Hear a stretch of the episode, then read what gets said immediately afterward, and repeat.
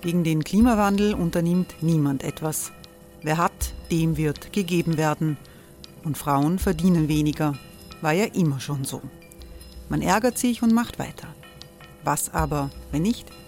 Wir haben eine Idee. Die Falter Arena macht die Bühne frei für Menschen und Projekte, die das Land verändern. Mein Name ist Eva Konzett. Ich leite das Politikressort im Falter.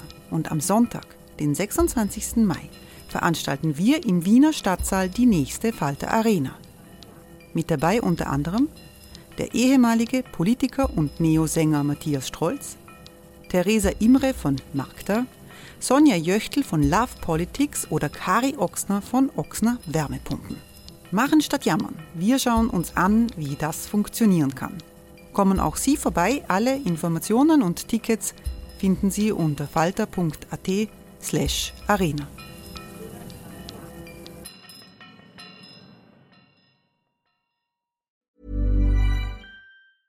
Many of us have those stubborn pounds that seem impossible to lose, no matter how good we eat or how hard we work out. My solution is PlushCare. PlushCare is a leading telehealth provider with doctors who are there for you day and night to partner with you in your weight loss journey. They can prescribe FDA-approved weight loss medications like Wagovi and Zepbound for those who qualify. Plus, they accept most insurance plans. To get started, visit plushcare.com slash weight loss. That's plushcare.com slash weight loss.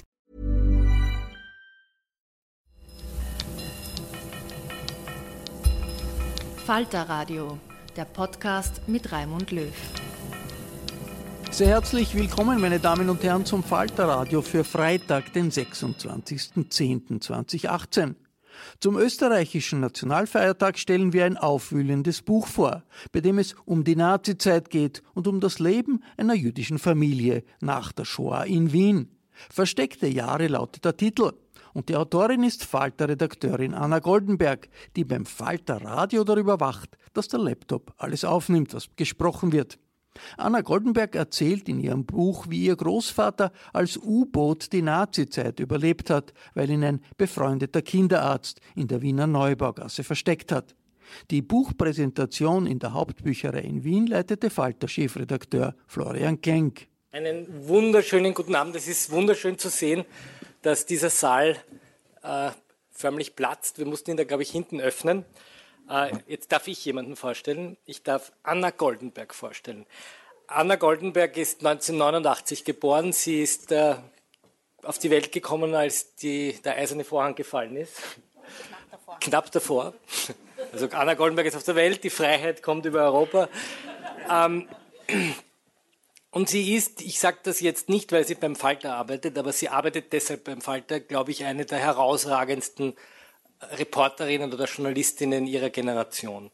Ähm, sie hat äh, nicht sich sozialisiert im äh, österreichischen Mediensumpf, sondern sie ist nach Amerika gegangen an die Columbia University, hat dort einen, äh, ein Studium gemacht über Psychology, Politics, Psychology and Sociology in Cambridge, Entschuldigung, nicht in Columbia, in Cambridge und war dann an der Columbia School of Journalism und hat dort einen Master in Journalismus gemacht.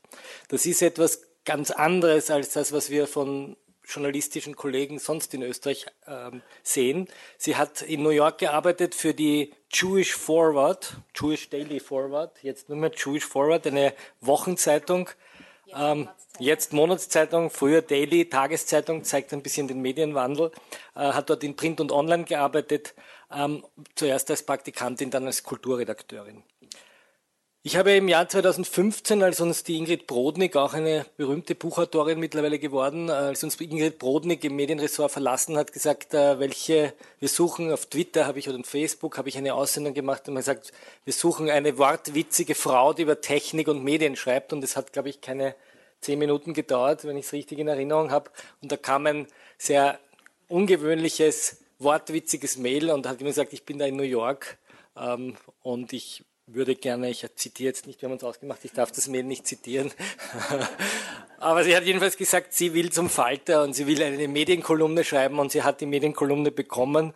Sieben Minuten später die Antwort. Sieben Minuten später habe ich geantwortet und die Art und Weise, wie sie sich präsentiert hat, ihren, ihren, ihren Lebenslauf, ihre, ihre ganze Präsentation war so auf den Punkt gebracht und geschliffen, dass ich mir gedacht habe, die probieren wir jetzt aus. Und da hat sie diese kleine Kolumne bekommen und dann mit dieser Kolumne auf einmal wurde sie Chefin vom Dienst des Falter und dann ähm, ist sie irgendwie reingerutscht, so wie das halt üblich ist in Österreich.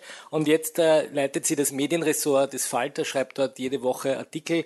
Ähm, muss mich jede Woche aushalten, äh, ist nebenbei auch äh, Raimund Löws äh, ähm, wie soll man sagen, Partnerin beim Podcast. Ähm, das ist irgendwie passiert, dass Raimund Löw den Podcast ähm, selber machen wollte. Und dann hat er sich irgendwie mit diesem technischen Zeug nicht so ausgekannt und haben uns gedacht, wortwitzig und technisch begabt, also macht sie aus dem Podcast. Also rundum ein, ein Gewinn und eine wirkliche Freude.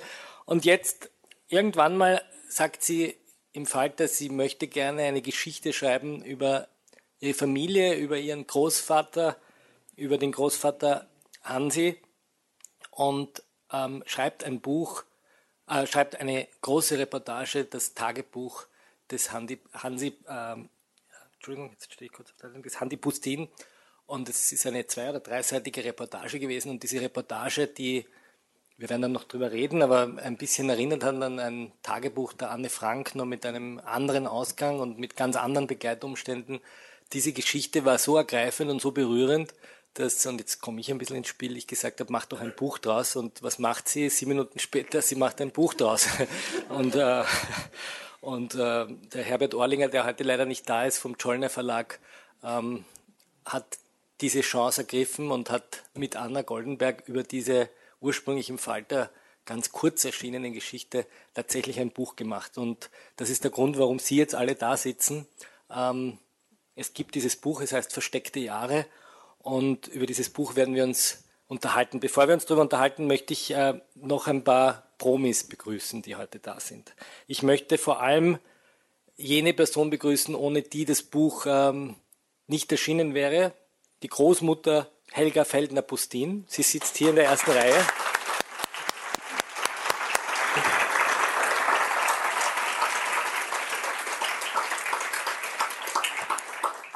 Die die Schwester, klingt irgendwie schöner als Großtante, Großtante, die Schwester, Lise Scheiderbauer, sie ist auch hier.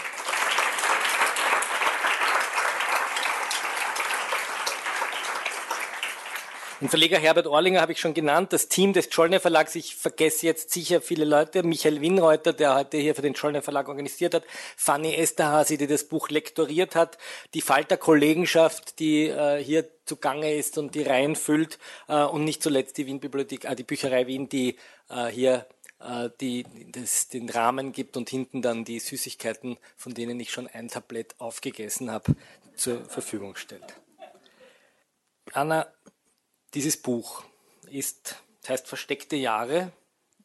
Ähm, es ist auf den ersten Blick eine Art Anne Frank-Erzählung, könnte man meinen. Ein, ein, ein, Jude, der sich in Wien verstecken muss, der versteckt wird.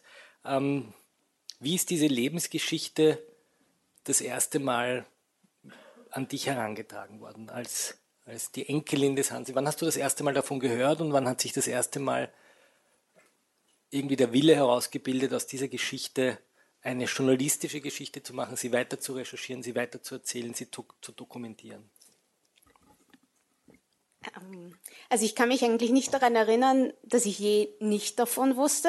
Das war bei uns immer sehr präsent, dass eigentlich alle vier meiner Großeltern Holocaust-Überlebende waren, dass mein Großvater Hansi ähm, im Versteck in Wien überlebt hat, dass meine Großmutter Helga nach Theresienstadt verschleppt wurde und das überlebt hat. Also das war etwas, was ich immer wusste ähm, und das Teil unserer Familiengeschichte und einfach war. Tatsächlich angefangen, das zu hinterfragen, habe ich ähm, eigentlich erst, wie ich nach New York gekommen bin, in die USA, das war 2012, weil ich da eigentlich, ich war zum ersten Mal Ausländerin, beziehungsweise eigentlich nicht zum ersten Mal. Ich war Ausländerin und zwar eine, die man eigentlich nicht besonders ähm, gern gesehen hat, weil Österreich genießt außerhalb von Österreich keinen wahnsinnig guten Ruf. Ähm, und Ungarn, Italien, Polen. Ja, New York City, vor allem in der jüdischen Bevölkerung von New York City, also wenn man sagt, man kommt aus Österreich und man klingt so ein bisschen wie Arnold Schwarzenegger, nachdem er Helium inhaliert hat, ähm, dann irgendwie dann werden die, die irgendwie die Wangen, Wangen klappen und, und man fragt einmal nach, was eigentlich was eigentlich mit meinen Großeltern waren, also wie, wie arge Nazis die jetzt waren. Und woraufhin ich dann gesagt habe, na ja, also ich bin, ich bin Jüdin, meine Großeltern sind Holocaust-Überlebende und ich bin in Wien geboren und aufgewachsen, was dann auf sehr viel Unverständnis ähm, gestoßen ist, weil also niemand verstehen konnte, wie, wie Holocaust-Überlebende ähm, nach Wien zurückkommen wollen. Woraufhin ich dann mich wieder und wieder erklären musste, also meine Familiengeschichte erklären musste, teilweise sehr bizarren ähm, Situationen auf einer Rooftop-Party in Brooklyn um zwei in der Früh beim Barbecue. Reden wir über Konzentrationslager, okay. Ähm, und dann habe ich irgendwann mal angefangen, darüber zu schreiben. Und das erste war an der, an der Columbia für einen Workshop. Da habe ich eine Geschichte gemacht über, und jetzt muss ich noch ein bisschen ausholen, über Poughkeepsie. Das ist eine Stadt ähm, im, im Norden vom Bundesstaat New York, wo meine Großeltern in den 50er Jahren ein Jahr verbracht haben und sich überlegt haben, ob sie vielleicht dort bleiben wollen, aber danach nach Wien zurückgekehrt sind. Und das habe ich als Aufhänger genommen, um, um einmal zu versuchen zu erklären, was eigentlich Holocaust-Überlebende in, in Wien hält. Und ja. Kommen wir zu dem Inhalt des Buches. Ähm, das Buch hat ist eine, eine sehr feine ähm, Erkundung, jetzt mich probiere es ein bisschen plakativ zu machen, eines, eines Kartons mit Geschichten des, des, äh, des Großvaters, der ein Tagebuch geschrieben hat. Und in diesem Buch gibt es zwei Stränge, die Geschichten der Großmutter und die Geschichten des Großvaters und diese Geschichte nähert sich dann aneinander. Ähm, können wir mal kurz, vielleicht bevor wir einsteigen und ein Kapitel lesen, beschreiben, wer war der Großvater, wer war die Großmutter welche Familiengeschichte hatten die beiden? Also meine Großmutter ist. Ja, Sie schaut uns jetzt streng ja, an. Ja. Wir dürfen kein falsches Wort sagen. Ähm, dazu muss man jetzt einmal sagen, beide kommen aus, aus Wiener jüdischen Familien, sind in Wien geboren und haben sich auch erst nach dem Krieg kennengelernt. Das ist, glaube ich, ganz wichtig, um, um die Geschichte zu verstehen. Ähm, meine Großmutter ähm, wurde gemeinsam mit ihrer Mutter und ihrer kleinen Schwester Lise im Jahr 1943 nach Theresienstadt deportiert, von Wien nach Theresienstadt. Und sie haben das überlebt und sind im Juli 1945 nach Wien zurückgekommen. Ihr Vater, mein Urgroßvater, ist schon 1938 von der Gestapo verhaftet worden, ist nach Italien geflohen, war in Auschwitz und hat das auch überlebt. Also er spielt auch eine Rolle in dem Buch, über die wir, dann wird es aber zu kompliziert. Ähm, von der Seite von meinem Großvater, Hansi, ist auch eine Wiener jüdische Familie. Im Jahr 1942 hat die Familie seine Eltern, sein kleiner Bruder Herbert und er, wie viele andere jüdische Familien, so eine gelbe Postkarte bekommen, dass sie sich im Sammellager ähm, einzufinden haben. Woraufhin dann der Josef Feldner, genannt Peppi, ein Freund der Familie, vermutlich der Schularzt vom Hansi, meinem Großvater, der Familie angeboten hat, die beiden Söhne bei sich zu verstecken. Die Familie hat sich dann entschieden, den Älteren, meinen Großvater, den Hansi, mit dem Peppi mitzugeben ins Versteck und den jüngeren Sohn ähm, mit ins Sammellager zu nehmen, weil sie nicht wussten, was sie dort erwartet. Das heißt, sie wussten nicht, wo es wo es gefährlicher sein wird. Wird es oder in Wien besser. gefährlicher werden oder im Sammellager? Genau. Von, ein Teil von Hansis Familie, über die wir jetzt nicht geredet haben, konnte konnte fliehen, aber von seiner unmittelbaren Familie ist er der Einzige, der überlebt hat. Ähm, nach dem Krieg in den 50er Jahren hat Peppi ihn dann adoptiert, weshalb die Familie den sperrigen, aber sehr schönen Nachnamen Feldner-Bustin hat. Feldner war Peppis Name, Bustin war Hansis Name.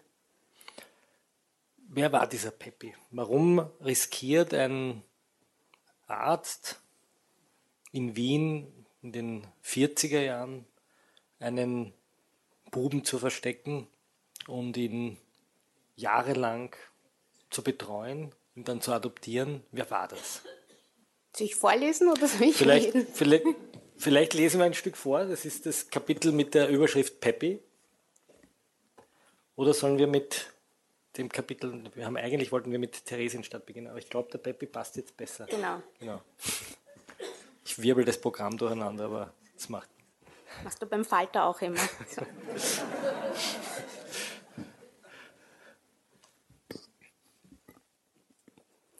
Auf die wichtigste Frage finde ich keine Antwort. Ich lese Hansis Aufzeichnungen, höre ein Interview, das er einer Historikerin Ende der 80er Jahre gab, frage meine Großmutter, meine Tante und Verwandte, mit denen Hansi und Peppi viel Zeit verbracht haben. Doch wie die Freundschaft zwischen Josef Feldner, von allen Peppi genannt, und der Familie Bustin zustande kam, erfahre ich nicht. Eine Verbindung vermag ich zu rekonstruieren.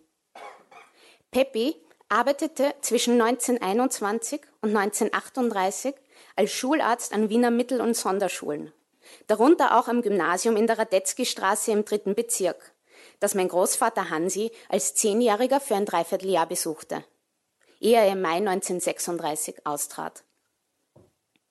Josef Feldner wurde 1887 in Wien geboren und stammte aus einer liberal-katholischen Kaufmannsfamilie. Er hatte Medizin studiert und arbeitete an der heilpädagogischen Station der Kinderuniversitätsklinik.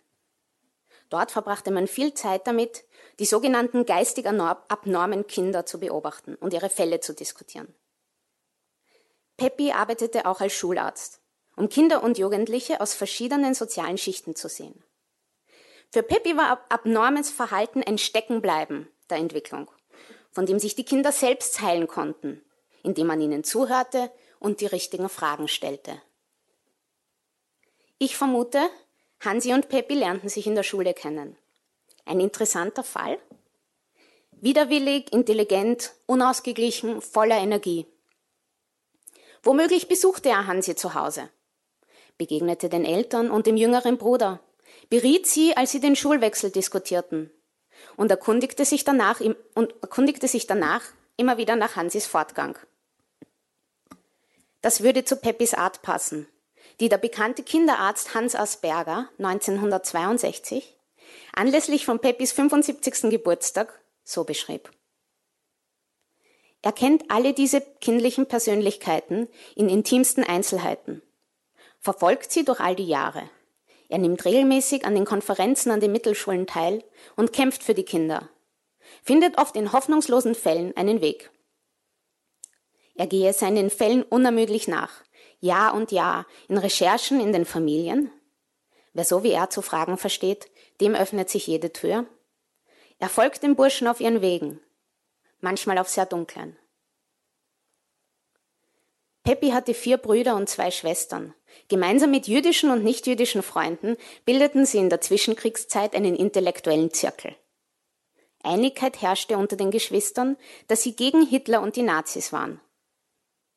In den ersten Kriegsmonaten, als sich die Lage für die Juden in Wien dramatisch verschlechterte, besuchte Peppi jüdische Bekannte und verteilte Kartoffeln, die er in seiner Aktentasche versteckte, erzählt Hansi. Auch bei der Familie Bustin kam er vorbei.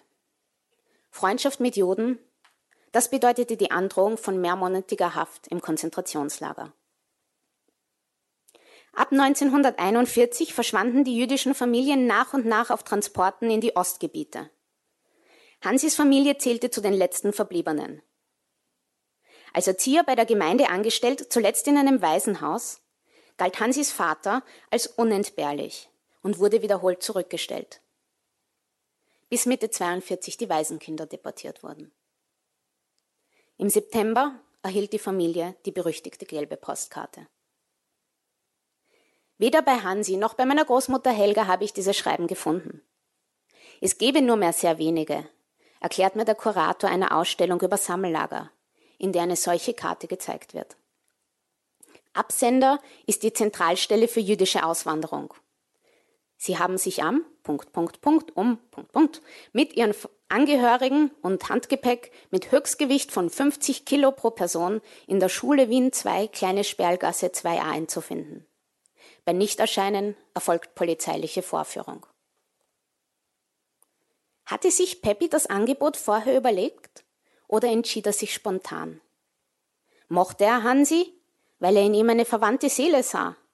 Oder war es der pure Zufall, dass er den Vorschlag gerade Hansis Eltern machte und nicht einer anderen jüdischen Familie?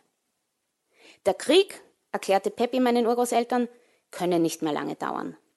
Er hörte heimlich britisches Radio, wusste, dass die Wehrmacht im Winter die ersten Niederlagen in der Sowjetunion erlitten hatte und die Royal Air Force deutsche Städte bombardierte. Die Eltern sollten sich im Sammellager melden. Die beiden Buben, 14 und 16 Jahre alt, würde er zu sich nehmen. Peppi war unverheiratet. In seiner Wohnung in der Neubaugasse im siebten Wiener Bezirk gab es Platz. Bald, in ein paar Monaten, sei alles vorbei und sie würden wieder beisammen sein. Die Eltern waren unentschlossen. Zwei Verwandte waren vor wenigen Monaten verhaftet worden, weil sie versucht hatten, als Arier unterzutauchen. Sie wurden sofort deportiert. Man hatte seither nichts von ihnen gehört. Bestimmt drohte ihnen eine harte Strafe. Ein Schicksal, das die Söhne nicht teilen sollten. Und was erwartete sie in Theresienstadt? Aus dem Lager waren zensurierte Postkarten nach Wien gekommen. Ja, man konnte sogar Pakete nach Theresienstadt schicken. Es konnte daher nicht so furchtbar sein, dorthin zu fahren, schreibt Hansi. Die Situation in Wien war bereits so schlecht, dass man dachte, eine Übersiedlung könnte nur eine Verbesserung bringen. Würde man nach dem Burschen suchen, wenn sich die Eltern ohne sie im Sammellager meldeten? Und wie sollte Peppi für zwei Heranwachsende sorgen? Auch Hansi kann in seinen Aufzeichnungen nur Vermutungen darüber anstellen, welche Gedanken seinen Eltern damals durch den Kopf gingen. Darüber wurde mit ihm nicht diskutiert. Und er erfuhr nie, wie sie zu ihrem Entschluss kamen, den er eine salomonische Lösung nennt. Den jüngeren Sohn nahmen sie mit, der ältere blieb da. Man wusste wirklich nicht, wer von uns den gefährlicheren Teil erwählen würde. Vielleicht trauten sie ihm eher zu, den Anforderungen des Lebens als U-Boot gewachsen zu sein. Er hatte sich schließlich nie an Regeln gehalten. Am 28. September 1942 um 10 Uhr morgens ist die Wohnung in der Konradgasse im zweiten Wiener Bezirk still und leer. 17 Menschen haben sich sicher dreieinhalb Zimmer geteilt. Nach und nach sind sie alle deportiert worden. Im Zimmer stehen nur noch die gepackten Koffer von Moritz, Rosa und Herbert. Mit weißer Ölfarbe haben sie ihre Namen und die Adresse darauf geschrieben. Hansi hat seine Sachen, die wenigen verbliebenen Besitztümer der Familie, Fotos und einige Zeichnungen seines Bruders schon in den Tagen zuvor in Peppis Wohnung gebracht. Für einen gefühlsbetonten Abschied waren alle viel zu aufgeregt, schreibt Hansi. Ich, weil ich nicht wusste, was mich bei Peppi erwarten würde, und meine Eltern in Aufregung mit ihren Koffern und dem endgültigen Abtransport in eine ungewisse Zukunft. Im letzten Moment ging alles sehr schnell. Es blieb plötzlich nur noch Zeit für eine kurze Umarmung, ein kurzes viel Glück wünschen und schon war ich auf der Straße. Im Haustor nimmt Hansi die Sakkotasche mit dem gelben Stern ab. Dann biegt er ums Eck auf die Taborstraße, steigt in die Straßenbahn und fährt zu Peppi. Als ich das Tagebuch der Anne Frank las, verglich ich, was ich über Hansis Zeit als U-Boot wusste, mit der Situation des deutschen Mädchens, das zwei Jahre in einem Amsterdamer Hinterhaus verborgen lebte. Der Zugang zu Annes Versteck befand sich hinter einem drehbaren Bücherregal. Um zu Hansi zu gelangen, musste man lediglich an der Haustür des Gründerzeithauses in der Neubaugasse läuten. Peppis Wohnung lag im zweiten Stock. Anne verließ die engen Zimmer nie, Hansi dagegen war dauernd unterwegs. Was bedeutete normal für das Schicksal jüdischer Untergetauchter? In Österreich haben etwa 1000 Menschen den Krieg in Verstecken überlebt. In Deutschland waren es circa 5000. Aus ihren Berichten geht hervor, dass das tatsächliche Verbergen, wie es Anne Frank und ihre Familie tun mussten, selten war. Häufiger war der Wechsel der Identität. Weshalb man von Menschen weiß, die dank falscher Papiere überleben konnten. Viele mussten oft den Unterschlupf wechseln, weil ein zu langer Aufenthalt zu gefährlich war. Eine Überlebende berichtet von 22 verschiedenen Unterkünften in zwei Jahren. Eine andere von mehr als 60 Nächtigungsplätzen. Darunter abgestellte Schnellbahnzüge und leere Keller. Hansi zählte zu den raren Ausnahmen. Der 17-Jährige war so lange in der Neubaugasse, dass sich ein alltägliches Leben entwickelte. Stand er am späten Morgen auf, bereitete er sich zunächst einen Tee aus getrockneten Apfelschalen und Kräutern. Krampaltee nannte man den. Dann lauschte er an der Wohnungstür. Mit den anderen Hausbewohnern hatte er Glück. Die Hausmeisterin war alt und sah schlecht. Sie verließ ihre Wohnung selten und hatte das damals übliche Überwachungsfenster zum Hausflur stets verhängt.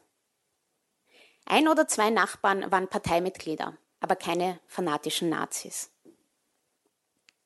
Mit der Inhaberin des Lebensmittelgeschäfts, das sich im Erdgeschoss befand, war Peppi befreundet. Dennoch vermied Hansi so weit wie möglich Begegnungen und wagte sich nur aus der Wohnung, wenn niemand im Stiegenhaus zu hören war. Traf er dennoch auf Nachbarn oder Besucher, huschte er großlos vorbei. In der Großstadt fiel das nicht so auf der Krieg, der Mangel an Lebensmitteln und die Sorge um die Männer an der Front trieb die Menschen um, schreibt Hansi. Die Vormittage verbrachte er in einer Leihbibliothek in der Burggasse. Peppi habe eher selten Romane gelesen, schreibt Hansi. Empfehlungen waren von ihm keine zu erwarten. Also las Hansi deutsche Blut- und Bodenliteratur, Frauenromane, Friedrich Schiller, Wildwestgeschichten haben dir die Bücher gefallen, möchte ich ihn gerne fragen. Wahrscheinlich wäre die Antwort ähnlich wie die meiner Großmutter. Ich hatte keine Wahl. Beide blieben sie für immer leidenschaftliche Leser. In ihrer Wohnung sind die Regale bis an die Decke mit einer bunten Mischung von Büchern vollgestopft. Die Klassiker der deutschsprachigen Literatur neben zerfledderten Kriminalromanen, medizinische Fachbücher neben historischen Bänden über die Kriege des 20. Jahrhunderts. Auf Hansis Nachtkästchen stapelten sich stets Bücher und Zeitschriften, manchmal einen halben Meter hoch. Zum Mittagessen trafen sich Hansi und Peppi in einem der nahen Gasthäuser. Weil Hansi keine Lebensmittelkarten erhielt, nutzte er die sogenannten Stammgerichte. Seit 1939 mussten Lokale ein Gericht auf der Karte führen, das markenfrei erhältlich war. Meist war das wässrige Suppe, eine Futterrübe oder Kartoffeln in Kräutersauce, doch wenn er nacheinander in mehreren Lokalen aß, wurde Hansi halbwegs satt. Anschließend gingen die beiden nach Hause und hielten Mittagsschlaf. Die Wohnung in Ordnung zu halten war Hansis Aufgabe, die er an den Nachmittagen erledigte. Die Kleidung wusch er in einem großen Topf auf dem Gasherd und schwemmte sie in der Badewanne aus. Beinahe täglich galt es, Socken zu stopfen, weil das Garn so schlecht war und ständig riss. Wie kam Hansi überhaupt an neue Kleidung ohne Kleidermarken? Litt er wegen der schlechten Ernährung an Mangelerscheinungen? Wurde er jemals ernsthaft krank? Die Armut, in der sie lebten, kommt in Hansis Aufzeichnungen nie direkt vor. Stattdessen schreibt er, dass fast alle Menschen unter Entbehrungen litten. An den Nachmittagen braute Hansi eine Kanne Krampaltee und setzte sich zu Peppi an den Esstisch. Mit ihm konnte er reden, wie mit sonst niemandem. Dabei sprach Peppi nie viel. Er stellte die richtigen Fragen und hörte aufmerksam zu, während er sein Gegenüber mit seinem ernsten Blick fixierte. Am liebsten hatte es Hansi, wenn Peppi aus dem Lazarett berichtete. Peppi hatte sich 1941 freiwillig zur Wehrmacht gemeldet und arbeitete in den Kriegsjahren in zwei verschiedenen Wiener Reservelazaretten, in dem verwundete Soldaten behandelt wurden, die bereits außer Lebensgefahr waren. Was wollte der überzeugte Kriegs- und Nazi-Gegner Peppi bei der Wehrmacht? Sie galt als guter Ort für Regimegegner, da das Politische nicht zählte, solange man keine Karriere machen wollte. Peppi, beliebt bei seinen Kollegen, versah dort unauffällig seine Vormittagsdienste. Hier gelang es ihm auch, an ein leeres Soldbuch zu kommen, mit dem er Hansi eine falsche Identität verschaffen wollte. Da die Polizei ständig nach Deserteuren suchte, war Hansi als junger, offensichtlich gesunder Mann besonders gefährdet. Juden vermutete man kaum mehr in Wien. Hansi und Peppi vermochten es jedoch nicht, das Dokument mit den korrekten Stempeln zu versehen. Hansi hatte das leere Soldbuch trotzdem immer in seiner Brusttasche. Zwischen die Seiten hatte er Pfeffer gestreut. Sein Versuch der Selbstverteidigung rührt mich. Scheint mir fast symbolisch für den unfairen Kampf gegen das Regime, den Hansi und Peppi austrugen, mit Pfeffer als Waffe. Hansi interessierte sich für die medizinischen Fälle, die Peppi so erklärte, dass er sie verstand. Peppi nahm ihn ernst und Hansi lernte, ohne es zu merken. Peppi ließ aus allen Wissensgebieten Informationen in bunter Folge in mich hineinfließen, beschreibt er es später. Er hat mich kontinuierlich auf eine sehr unaufdringliche Art belehrt. Ich hatte ja fast keine Schulbildung. Jedes Fremdwort, ob lateinischen oder griechischen Ursprungs, wurde zerlegt und in seiner Bedeutung erklärt. Mein intellektuelles Leben begann in der Neubaugasse bei Peppi. Irgendwann, so, schieße, so schien es, stieß an eine Grenze. Es fehlte an Anschauungsmaterial. Hansi musste sehen, wie es in einem Lazarett zuging. Was tun? Peppi nahm ihn kurzerhand mit, stellte ihn als Assistenzarzt vor und ließ ihn bei seinen Visiten mitgehen und sogar mithelfen. Fühlen Sie bitte den Puls, Herr Kollege.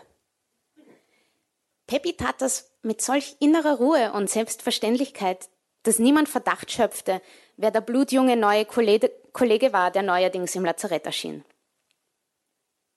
Eine Zeit lang besuchte Hansi auch Psychologievorlesungen an der Universität Wien. Peppi kannte den Professor und vertraute sich ihm an. Wie lange Hansi dorthin ging? Welche Ausrede er sich zurechtgelegt hatte, für den Fall, dass jemand nach seinem Studentenausweis fragte. Ob es ihm Spaß machte? Antworten auf diese Fragen fehlen in Hansis Aufzeichnungen.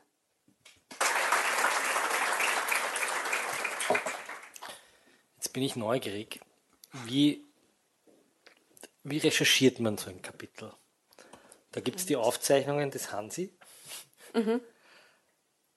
Aber wie geht der Rechercheprozess weiter? Jetzt hat man dieses Tagebuch, aber da ist ja viel mehr drinnen. Was, was tut man, um diese Geschichte so zu erzählen, wie sie da erzählt wurde? Welche Stationen bist du abgefahren? Welche Archive hast du durchwühlt? Welche Leute haben dir geholfen? Also ich hatte dieses Buch so konzipiert, dass es, es hat eigentlich drei Ebenen. Es hat die Ebene der, der Geschichte meiner Großeltern, es hat die Ebene des historischen Kontexts und dann ist quasi meine, meine Sicht auf die Dinge. Und an die bin ich, an die bin ich unterschiedlich herangegangen.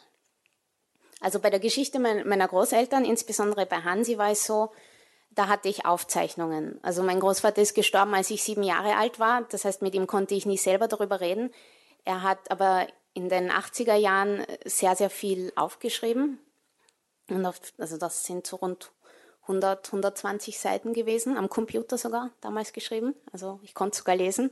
Und das, das, war da mein, das war mein Gerüst.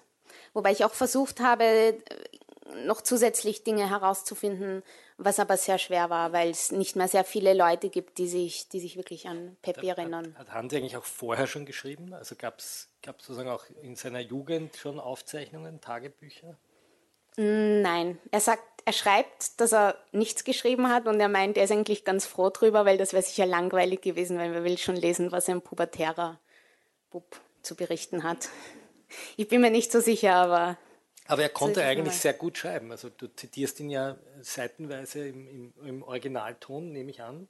Mm, nein. das heißt, da gibt es eine, gibt's da eine schriftstellerische Freiheit oder sind das, ist das, wie geht man mit dem Originaldokument um? Weil es ist ja stellenweise so ein, ein, ein, ein Augenzeugenbericht. Darf man den verändern? Darf man ihn redigieren? Du bist ja ähm, Redakteurin, da darf man auch redigieren. Genau, genau. Ähm, naja, also die Zitate, die wörtlichen Zitate, die ich drin habe, die sind schon so gestanden, so drinnen gestanden. Ähm, ansonsten, ich meine, ich habe mal das, was er beschreibt, ich bin davon ausgegangen, dass das so stimmt. Ich konnte nicht mehr nachfragen, jedes Detail. Ich habe dann aber, um auf diese andere Ebene zu kommen, also sehr, versucht sehr viel und sehr breit darüber nachzulesen, um zumindest sicher gehen zu können, dass das, was er schreibt, ähm, plausibel ist. Also zum Beispiel ein, ein sehr spannendes Detail war eben das Peppi bei der Wehrmacht, was mich eben total gewundert hat, worauf ich mich dann auf die Suche gemacht habe, ähm, was, was es eigentlich gibt über, über Ärzte bei der Wehrmacht. Habe ich eine sehr tolle Historikerin gefunden, die mir das eben ganz genau ähm, erklärt hat. Es gibt ein Kapitel, das beschäftigt sich mit der Rolle der Oper, das sehr, eigentlich sehr, ein sehr berührendes Kapitel ist, weil es zeigt, dass es sozusagen abseits dieses Verstecktseins auch ein, ein ganz großes Bedürfnis nach kultureller Erfahrung gegeben hat, nach Musik, nach. Ähm, warum spielt es da so eine Rolle? Die Oper? Ja. Ähm, das, war, das war nicht so besprochen. Macht nichts. Also mein, mein so bin ich. also mein Großvater Hansi ist zwischen Winter 42 ähm, und Sommer 44 mehrmals die Woche in die Oper gegangen, ähm, in die Wiener Staatsoper. Und, und hat dort am Stehplatz in der dritten Galerie, also ganz, ganz oben, ganz viele Opern gehört. Und das hat wirklich seinen, seinen Alltag strukturiert und geprägt und er schreibt selber, dass sichtlich diese, die Opern mit ihren dramatischen Handlungen den, und den tragischen Handlungen, dass die ihn angesprochen haben. Also dazu muss man sagen, er war Jahrgang 25, also er war 17, wie er zu Peppi ins Versteck gekommen ist. Und ja, was wolltest du über Oper wissen? Ja, Kommen wir zu den Genau, meine die Programme. Genau, das ist, das ist eigentlich das Einzige, das ist sehr spannend, das ist das einzige Dokument, das ich vom Hansi wirklich in der Hand halte aus dieser Zeit. Er hat die Programmhefte gesammelt. Das heißt, ich habe da so einen, einen Ordner zu Hause mit rund 100, 120 Opernvorführungen zwischen eben 1942 und 1944, in, in denen er war, was irgendwie für mich wie eine, wie eine Art Tagebuch war. Zumindest kann ich da irgendwie, weiß ich, wann er wo war und was er gemacht hat, nämlich sich eine Oper angeschaut hat. Kommen wir zur mütterlichen Seite, zur Großmutter.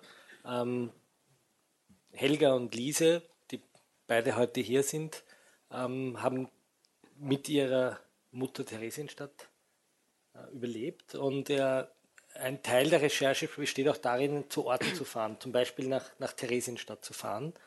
Ähm, 70 Jahre später. Ähm, wir haben uns ausgemacht, dass wir dieses Kapitel eigentlich am Anfang lesen, aber ich finde, es passt jetzt besser. ähm, würde bitten, dass du vielleicht vorher kurz darüber erzählst, wie es zu dieser Reise gekommen ist und dann daraus vorliest. Äh, die Reise war im Sommer 2013, da war ich Praktikantin beim Zeitmagazin in Berlin. Das war nach meinem ersten Jahr in New York. Danach bin ich dann nochmal nach New York zurückgegangen. Und da bin ich schon hingekommen, irgendwie mit dem Bewusstsein, dass an, an, an meiner Familiengeschichte ein Interesse besteht, also dass man das journalistisch verwerten kann. Und so war es dann auch. Da habe ich dann einer Redakteurin aber zufällig über meine Familiengeschichte erzählt und, und die hat gemeint, na ja, würden, würden dann deine Großmutter und deine Großtante ähm, mit dir hinfahren? Dann habe ich sie angerufen und die Helga hat gesagt, ja natürlich, aber am Montag hat sie Turnstunde, am Dienstag ihre Patienten, aber es, es, es, wird sich, es wird sich ein Termin finden. Bei der Lise war es ähnlich, die musste auf die Hunde aufpassen und der Mann und hin und her. Also es war, die Terminkoordination war, war am Anfang das Schwierigste. Dann sind wir gefahren, meine Cousine Laura ist auch noch mitgekommen. Ähm, und ja, im Vorhinein haben wir schon einige Gespräche geführt über, über Theresienstadt, was, was dort war, damit wir auch irgendwie gezielt die, die Orte ansteuern könnten. Ich hatte auch gelesen über Theresienstadt, damit ich, damit ich weiß, was, was dort wirklich ab, abgegangen ist und wie es dort aussah und wie das jetzt aussah. Und ja, dann sind wir hingefahren, es war im August. Ähm, wir waren nur eine Nacht, es war recht anstrengend, ähm, aber schön, auf eine gewisse Art und Weise. Und das lese ich jetzt vor.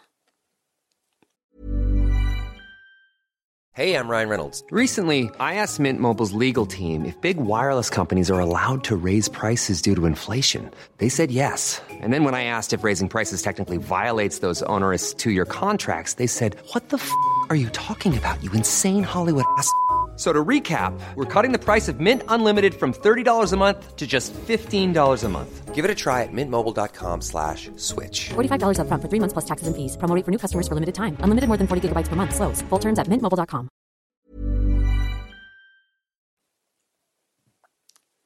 Ich habe ein Déjà-vu, sagt Helga.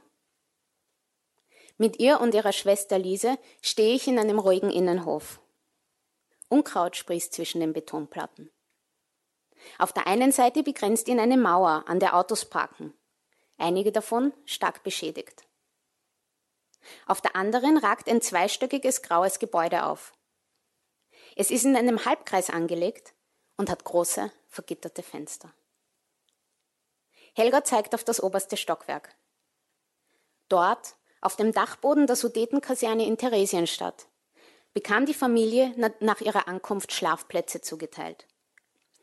Verglichen mit den früheren Transporten waren sie in einer kleinen Gruppe gereist. Gemeinsam mit 98 anderen Menschen hatten sie zwei Tage zuvor, am 30. März 1943, einen alten Personenzug mit Holzbänken am Wiener Nordwestbahnhof bestiegen. Transportnummer 414F. Aus ihrem Mieder hatte meine Urgroßmutter Hertha die Fischbeine entfernt und ihr restliches Geld eingenäht. Darüber hinaus befanden sich eine Waschschüssel und ein transportables Bidet in ihrem Gepäck. Die sechsjährige Lise hatte die Fahrt fiebernd und im Gepäcknetz liegend verbracht. Die zweieinhalb Kilometer vom Bahnhof in Bohusowice nach Theresienstadt legten sie zu Fuß zurück. Lise zogen sie auf einem Leiterwagen. Auf die Abreise war Helga neugierig gewesen. Angst, erzählt sie mir, habe sie keine gehabt. So viele Freundinnen und Bekannte waren schon verschickt worden. Zu diesem Zeitpunkt lebten nur noch knapp 8000 Juden in Wien, von denen die meisten durch arische Ehepartner oder Elternteile geschützt waren. Niemand, sagt Helga, konnte sich vorstellen, dass es bedeutete zu sterben, wenn man nach Riga oder Minsk fuhr. In Theresienstadt teilten sich zwei Menschen je einen Strohsack auf den schmalen, dreistöckigen Pritschen. Die Latrinen und Waschräume befanden sich im Erdgeschoss, erklärt Helga. Lise nickt. Sie hatte einen Nachttopf, den sie zu den Latrinen trug, bevor sie ihn benutzte. Den anderen Frauen wandte sie dabei den Rücken zu. Das gehöre sich, hatte die Mutter befunden. Ich frage sie, ob sich die Latrinen im Hof, wo nun Autowerkstätten sind, oder im Inneren des Gebäudes befanden. Sie wissen es nicht mehr und diskutieren so sachlich über die Möglichkeiten, als handle es sich um einen ehemaligen, liebgewonnenen Wohnort. Mich verblüfft, welche Freude es ihnen bereitet, Details wiederzuerkennen. Etwa die Kirche, als wir vorhin über den ehemaligen Marktplatz gingen, oder die markanten halbrunden Fenster der Kaserne. Die eine behauptet etwas, die andere widerspricht. Es geht hin und her, bis eine der beiden nachgibt, woraufhin die andere einräumt, dass die eine auch recht haben könnte. Ist es ein menschliches Bedürfnis, Lücken in der Erinnerung zu schließen, egal wie schmerzhaft diese sind? Oder schmerzt die Erinnerung an diesen Ort nicht mehr? Ihre Ankunft in Theresienstadt liegt mehr als 70 Jahre zurück, als wir an diesem Augusttag 2030, 2013 das nordtschechische Teresin besuchen. Die Schwestern waren begeistert gewesen, als ich sie gefragt hatte, ob sie mich begleiten würden. Es soll eine Reportage für ein deutsches Magazin werden. Einige Monate davor habe ich mein Masterstudium in New York abgeschlossen. Nun absolviere ich ein Praktikum in Berlin. Danach werde ich noch einmal nach New York gehen und fast zwei Jahre dort arbeiten, bevor ich endgültig nach Wien zurückkehre. Der Vorschlag für diese Reportage stammt von einer Redakteurin. Ich zögere keinen Augenblick. Mir fällt auf, wie sehr sich mein Verhältnis zur Vergangenheit meiner Familie verändert hat, seit ich nicht mehr in Wien lebe. Ich kann mich nicht daran erinnern, nichts über den Holocaust gewusst zu haben. Als Sechsjährige beäugte ich misstrauisch die Duschen in einem Salzburger Skihotel. Ich hatte gehört, dass Verwandte mit getarnten Duschen ermordet worden waren. Wie konnte ich mir sicher sein, dass man uns hier nicht auch umbringen wollte? Später verschlang ich die vorhandene Jugendliteratur mit, ja, wohligen Gruseln.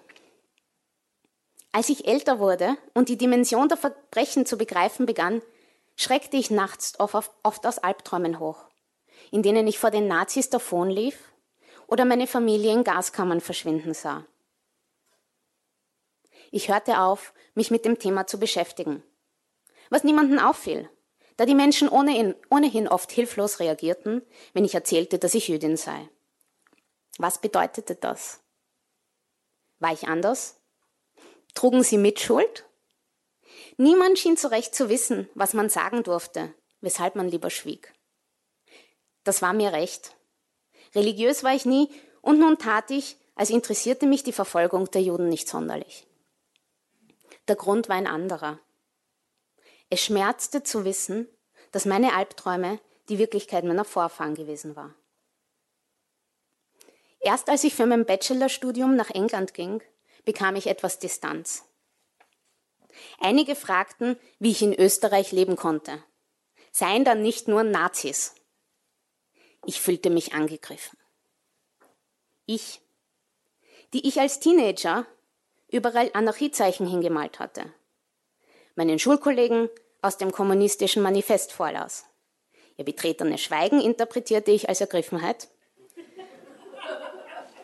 und stets behauptet hatte, ich fühle mich nicht als Österreicherin. Ich begann Österreich zu verteidigen. Ja, es gäbe eine rechte Partei, die mir Sorgen bereitete. Aber so viele Nazis seien es nicht. Ja, mit der Restitution hatte man sich Zeit gelassen österreichische Gemütlichkeit eben und so weiter. Es war jedoch erst in New York, dass ich mich tatsächlich als historische Anomalie zu begreifen begann und begriff, dass ich mich mit der Vergangenheit auseinandersetzen musste, wenn ich verstehen wollte, warum meine Großeltern in Wien geblieben waren. Geht noch weiter. Wir schlendern über den menschenleeren Hauptplatz von Teresin. Kaum jemand ist unterwegs an diesem Tag. Nur ein Bettler, der um Münzen bittet. Die Schwestern schauen einander an. Gib ihm was, Helga, sagt Lise, als der Mann mit zerfurchtem Gesicht und abgewetzter Kleidung auf uns zukommt, die Hände vor der Brust zu einer Schüssel geformt. Helga nestelt eine Münze aus ihrem Rucksack. Wie schön es ist, jemanden in Theresienstadt einen Euro zu geben, sagt Lise. Genauso wie ihre, wie ihre ältere Schwester ist sie guter Stimmung. Die Nacht davor haben wir in Prag übernachtet und abends in einem Kaffeehaus Kuchen gegessen. Eine meiner Cousinen ist auch dabei. Es hat etwas von einem Familienausflug. Heute zählt Teresin 3000 Einwohner. An seine Vergangenheit erinnern ein kleines Museum und einige Gedenktafeln.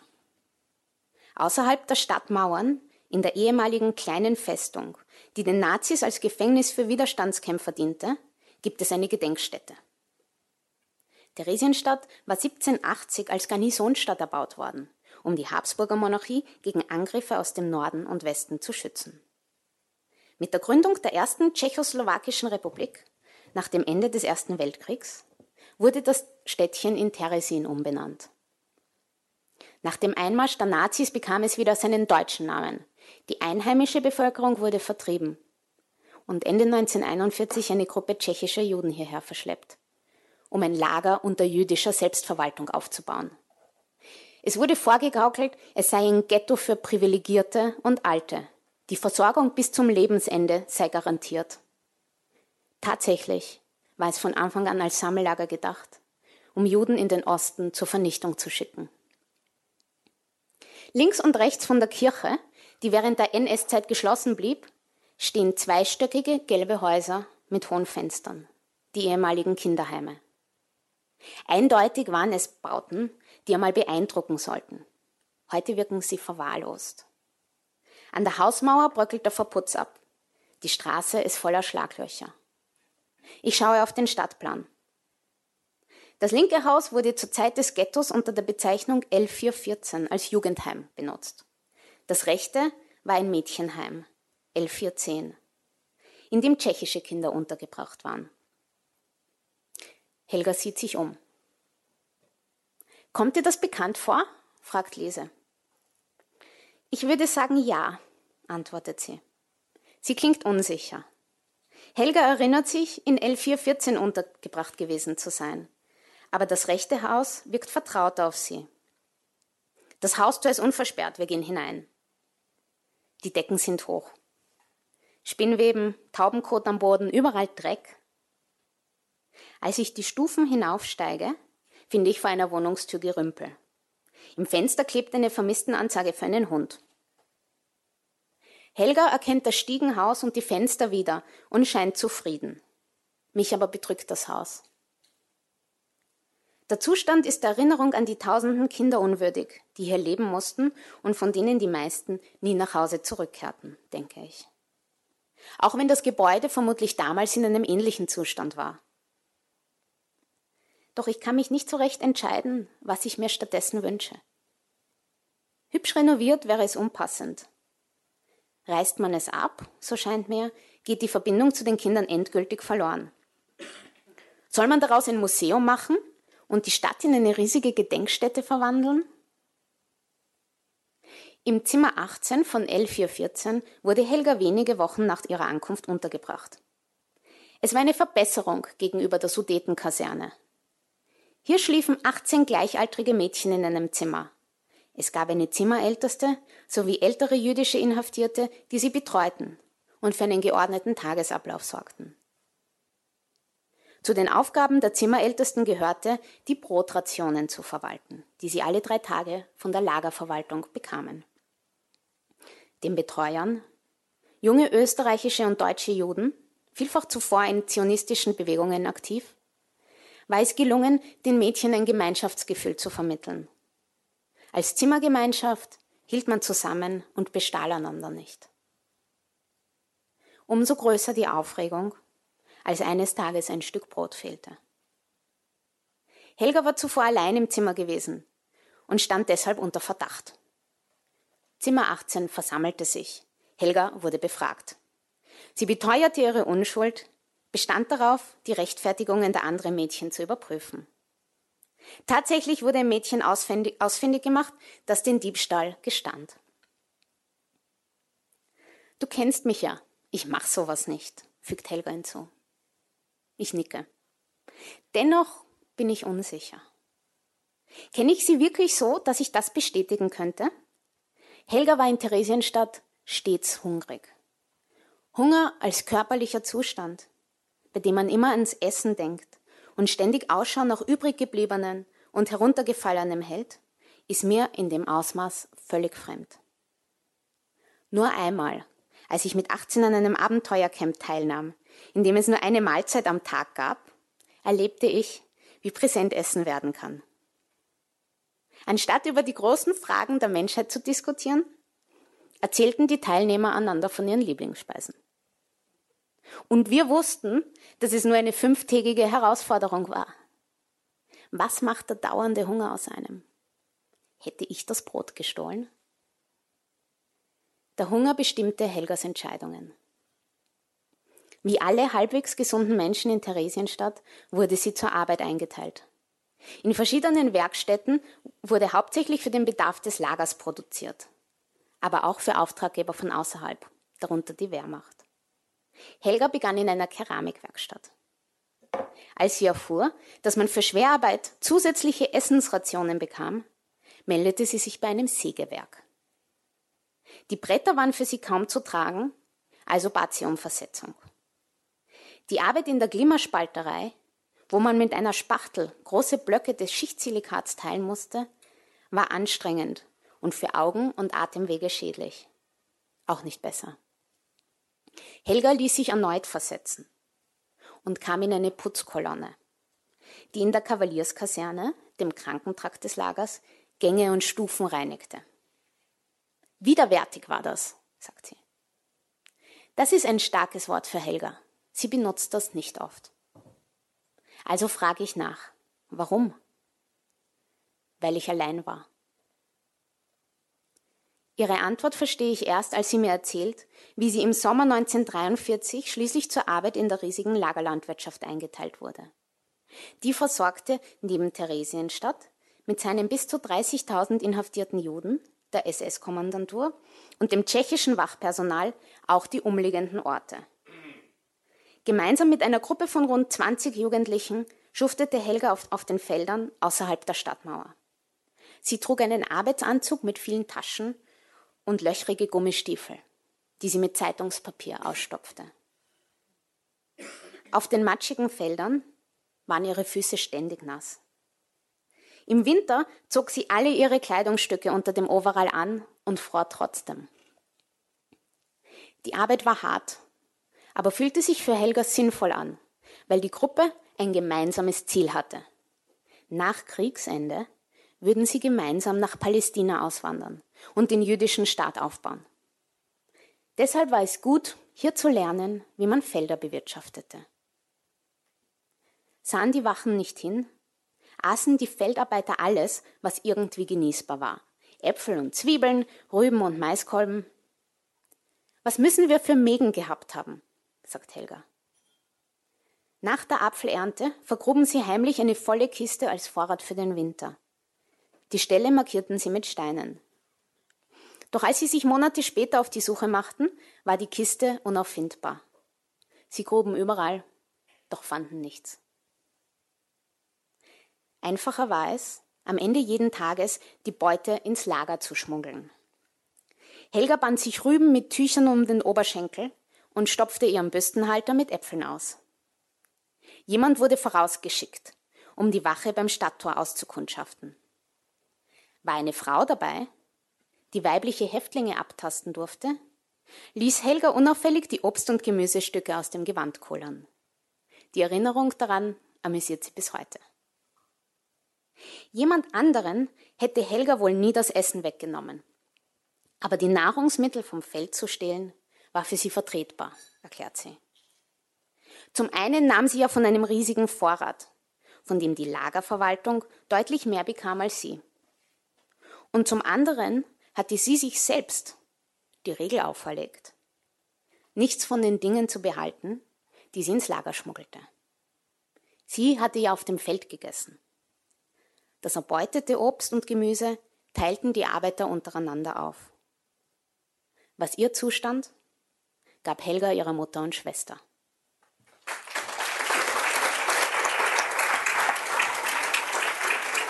Wie bereitet man so eine Reise eigentlich vor? Also was mich so unglaublich berührt hat beim Lesen, war die, diese Mischung aus Humor, darf ich das so sagen? auch jetzt beim Vorlesen, ich, ich habe sie immer nur lächeln gesehen, über eine, über eine Erzählung, die, über eine Zeit, die schrecklicher nicht sein kann, ist der Humor ein, eine Waffe auch später geworden, das, diese Geschichte zu bewältigen? Also ich sehe, die, die ganze Familie lächelt auf eine gewisse Weise, aber es hat... Die lächeln mich an. ja, ich. Man hat das Gefühl, es ist irgendwie so, man hat gewonnen, oder? Die, die überlebt haben, haben irgendwie den Humor behalten. Ist das so?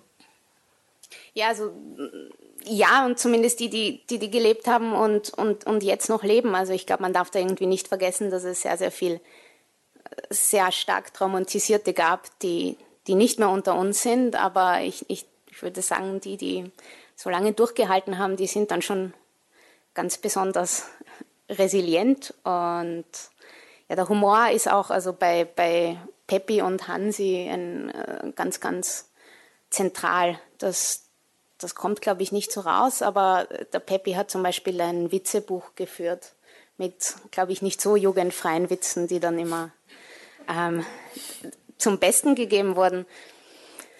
Und ich meine, ich kann auch irgendwie nur so von, von mir sagen, der, der dritten Generation, die auch an die dieses Trauma irgendwie auch weitergegeben wurde. Ich meine, auch, auch mir hat der Humor zum Teil geholfen, da, da ein bisschen Distanz zu gewinnen und, und mich irgendwie über die Sachen lustig zu machen.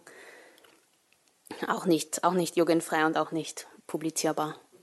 Wir haben jetzt die große Ehre, dass äh, Helga Feldner-Bustin ähm, ganz kurz zu uns auf die Bühne kommt. Das freut mich. Vielleicht kriegen wir einen Applaus.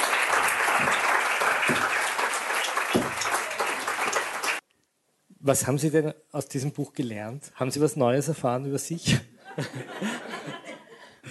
Naja, Stimmt alles? Ja, ja, ja. Es ist auch so, ich bin doch eine Zeitzeugin und gehe in Schulen und erzähle das. Und für mich ist das wichtig, dass das richtig ist, was ich erzähle.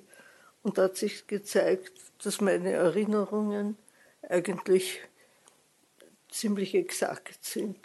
Denn was ich nicht genau weiß, sage ich nicht. Und mir gefällt das Buch insofern, als nicht als diese anderen Bücher von dieser Zeit es so sentimental ist und sachlich. Und die Anna ist doch so pedantisch mit dem Recherchieren. Nicht? Sie ist sogar nach Poughkeepsie gefahren, wo wir ein einjähriges Internship gemacht haben. Und sie hat mich auch gefragt, warum wir nicht dort geblieben sind. Und es ist ja auch so, dass die Juden in Amerika und die Ausgewanderten nicht verstehen konnten, warum wir zurückgekommen sind. Und warum sind Sie denn zurückgekommen?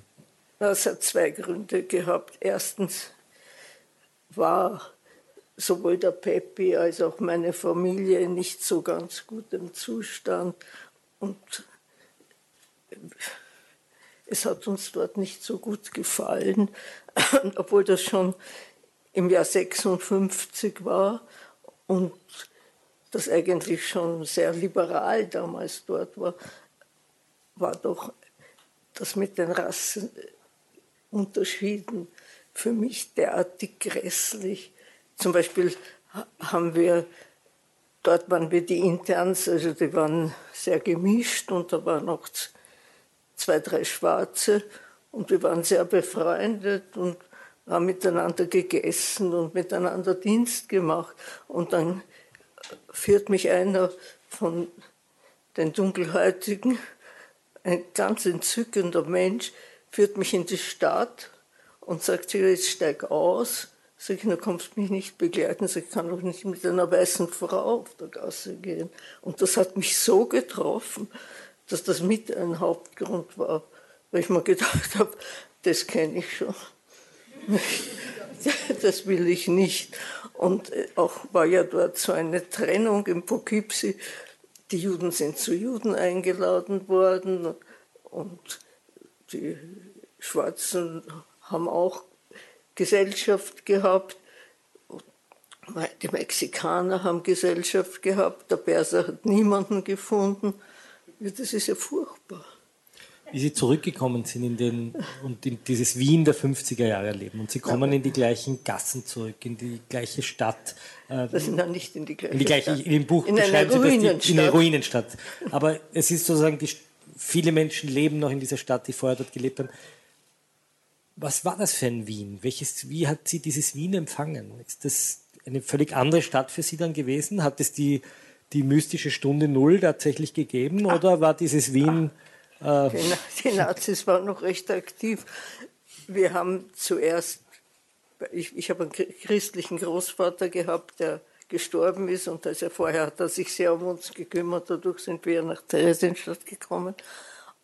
Und er ist im April 45 quasi verhungert und seine Frau hat noch gelebt, die sehr nett war, seine zweite Frau.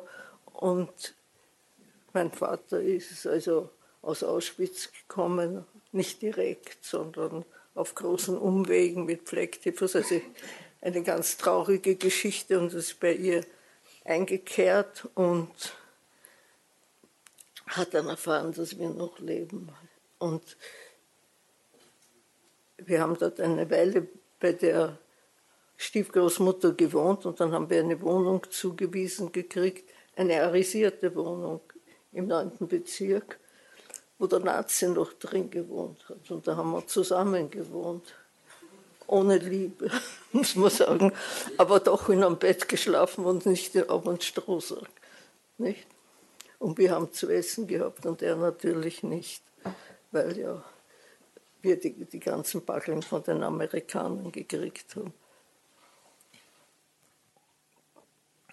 Und da muss man eines auch bedenken, wir haben null gehabt, wie wir zurückgekommen sind. Ja, was hätte man denn machen sollen? Mein Vater hat sofort eine Anstellung gekriegt bei der Polizei.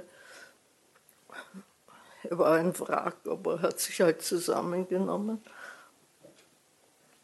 Nicht? Und ich habe dann die Pläne mit Palästina wohl oder übel aufgegeben. Bin auch nicht der kommunistischen Partei beigetreten. Was ich auch nicht. Es, das Lokal nicht. war zu. also, aber bin noch immer natürlich schon, kann sich vorstellen, auf welche Seite ich tendiere. Nicht, aber. Das wäre meine, meine abschließende Frage. Wenn Sie dieses Buch lesen, Ihre Lebensgeschichte rekapitulieren, hat dieses Buch für heute Ihrer Meinung nach politisch eine Bedeutung? Wenn Sie sich das gegenwärtige politische Spektrum anschauen, ist das dieses Buch für Sie eine Mahnung? Es ist ja doch so, dass viele Leute sich dafür interessieren, nicht? Und manche, so wie ich, so feine Ohren haben, wenn sie auch schlecht hören, aber doch manches wahrnehmen, sind dieselben Phrasen. Und es sind dieselben Grundgedanken, nicht? dass man sich jemanden sucht, der ist schuld und diese Differenz zwischen den Einheimischen und den Fremden so betont.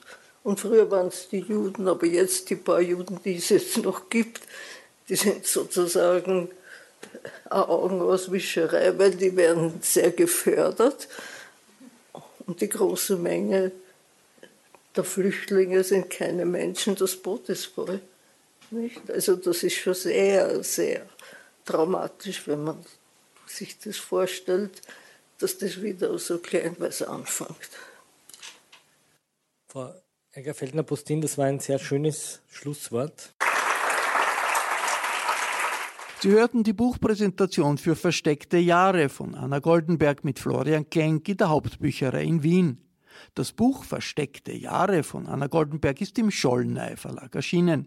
Ich verabschiede mich von allen, die uns auf UKW zuhören, auf Radio Agora in Kärnten und im Freirad in Tirol. Der Falter bietet jede Woche Hintergrundinformationen zu aktuellen und zu historischen Themen. Ein Falter-Abo kann man testen. Vier Wochen ist das gratis. Die Internetadresse dazu lautet www.falter.at/abo. Dieser Podcast ist ja gratis. Im Namen des gesamten Teams darf ich mich verabschieden. Bis zur nächsten Folge. Sie hörten das Falterradio, den Podcast mit Raimund Löw.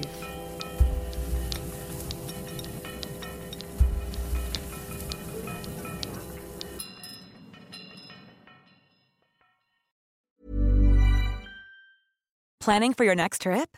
Elevate your travel style with Quince. Quince has all the jet setting essentials you'll want for your next getaway, like European linen, premium luggage options, buttery soft Italian leather bags, and so much more. And is all priced at 50 to 80% less than similar brands. Plus, Quince only works with factories that use safe and ethical manufacturing practices. Pack your bags with high-quality essentials you'll be wearing for vacations to come with Quince. Go to quince.com/pack for free shipping and 365-day returns.